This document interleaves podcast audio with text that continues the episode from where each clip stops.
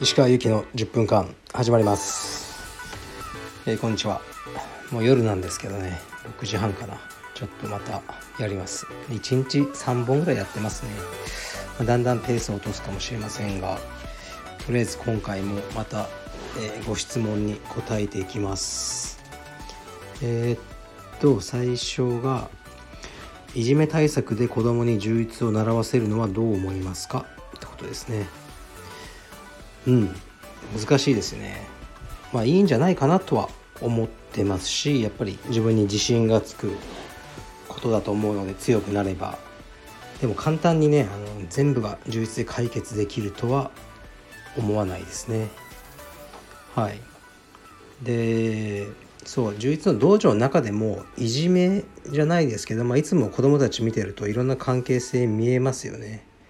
全然いじめっ子とかじゃないんですけど、まあ、人の子が別の、まあ、A 君が B 君のことをいつもはちょっかいをこう出すんですよね。なんかこうちょっと後ろから触ったりそんな邪悪な感じじゃないんですけどそういうのをずっとやっててで、まあ、B 君は嫌ってこう言えないタイプで。それでレッスン中も集中力がなくなっちゃうんですよね。それで僕にあの集中しろとかあの いろいろ怒られたりして。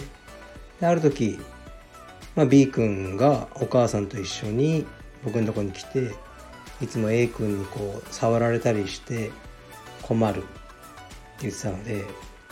まあそれいい子なんですよ優しくて。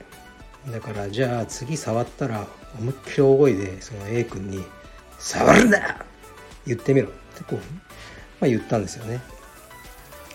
そしたらまた次のクラスぐらいで A 君がなんかちょこちょこっと後ろから触ったりしてる時にまあ「触るな!」って頑張って言ったのを覚えてますね。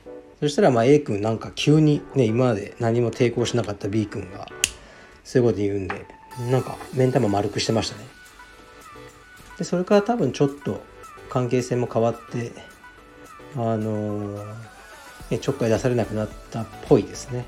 ですからそういうふうに自分で解決する力っていうのを学んでもらえたらなと思います。うん、逆になんかねすごい強くなってなんかいじめたりするやつもいるかもしれないから、まあ、要注意ですけどあのー、うん。今んとこあの僕の、まあ、青山の子供たちは、うんまあ、僕も分かんないですよ。その1週間に何時間か見てるだけだけどまあいじめられたり逆にいじめたりしそうな子はあまりいないなと思いますね。はい。それぐらいしか言えないです。えー、っと次はこれもうなんで僕に聞くのと思うんですけどヒクソン・グレイシー先生とあとアクシスの渡辺隆正さんについてあのなんか述べてほしいと。いやいやもう恐れ多いです。無理です。何も知りません。はい。でえー、っと次はなんか自宅に小さな道場を設計しあのしていると。すごいですね。でそれを清潔に保つ工夫など教えてくださいと。うーん。どうですかね自宅にね一から建てるんだったら好きなだけできるじゃないですか換気扇の数をねめちゃくちゃ増やしたりとかで今コロナとかあるからそういうなんか循環するシステムとかつければいいんじゃないでしょうかね。僕らの場合はこうねそれ建ててるわけじゃないからある物件を借りてるからそこまで逆に自由度がないですよね。だからまあそうですねまあこまめにあの消毒をするぐらいしか実際できてないです。はい。すいません。であとまあこれなんか結構嬉しい個人的に嬉しいメールなんですけどあの結構マニアックな僕が作ってるカルピディエムデニムのこの間第2弾を発売したんですけどその第1弾を買ってすごい最高だと。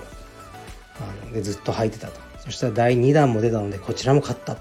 最高ですっていうあのありがたいお便りででさらにその本当マニアックだな。貝原デニムという、まあ、デニム屋さんですね。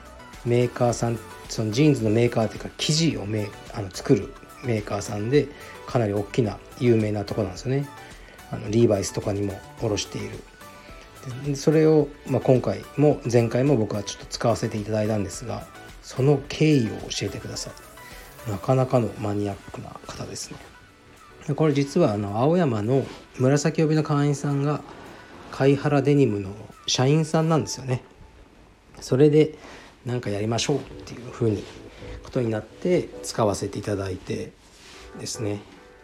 でやっぱりねこうパンツって売りにくいんですよね。サイズがやっぱみんな丈とか幅とか。ねやっぱ実際履いて買いたいじゃないですか皆さんも。それはわかるんですよね。であのそれができないんでどうしてもねオンラインストアなんでパンツはねちょっとね難しいなと今回も思いましたね。だからそうあのまだ残っちゃってるしね。でもこれ本当にいい商品なんですよ。本当に。はい。だから是非あの オンラインストアでもしよろしければチェックしてみてください。そしてこれまたあのオンラインストアに関することですね Good Vibes Only の次回のあの商品の予定はありますかとこれがですね、まあ、実は Good Vibes Only という僕の個人ブランドを作ってみたんですね。やっぱカルペディエムってこうブランドが入ってるとカルペディエム以外の道場の方は買いづらいじゃないですか。かそうじゃなくてまあ柔術やってなくてもいいしやってる人でもいいしもっと広く楽しんでいただいただけたらなと。そしてコンセプトとしては親子ファミリーですね。であの使えるようなアパレルラインとしてグッドバイブスオンリーというのを作ってこの間はそのヘンプのバッグを出したんですね。まあグッドバイブスオンリーって言葉が好きだからこれを使ってでちゃんと使う前にえー、っと弁理士さんにも相談して商標ですねを申請してあのやってたんですよね。で問題ないということで、まあ、しかしこれがですねこの間 あのなんと僕が Good Vibes Only というのをあの調査した時点ではなかったんですけどあのねすでにあったんですよこういうブランドが。1ヶ月前にあの出してらっしゃるアパレルのブランドがですね。はい。というわけであの使えなくなりました。